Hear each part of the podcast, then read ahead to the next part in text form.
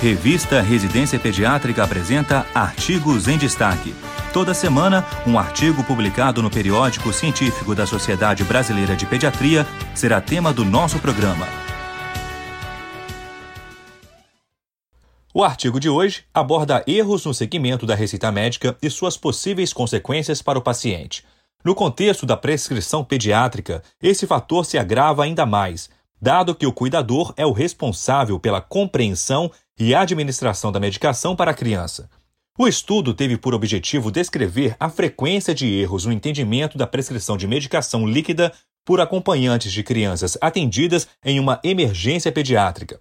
Para isso, foi empregado um questionário padronizado avaliando a compreensão da prescrição de medicação líquida por pais atendidos em uma emergência pediátrica.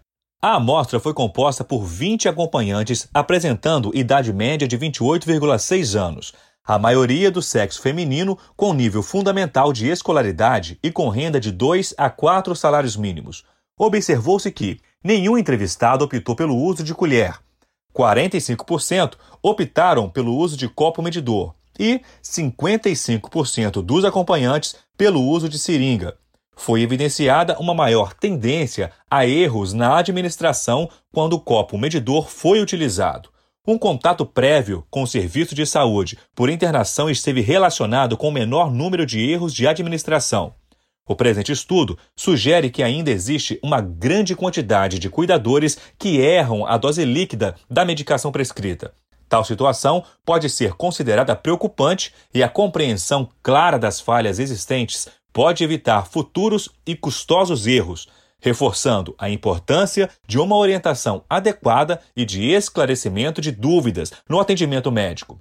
Ao digitar prescrições de medicamentos no campo de busca do site da revista Residência Pediátrica, você terá acesso ao texto integral e obterá detalhes da pesquisa realizada. Aproveite! Boa leitura!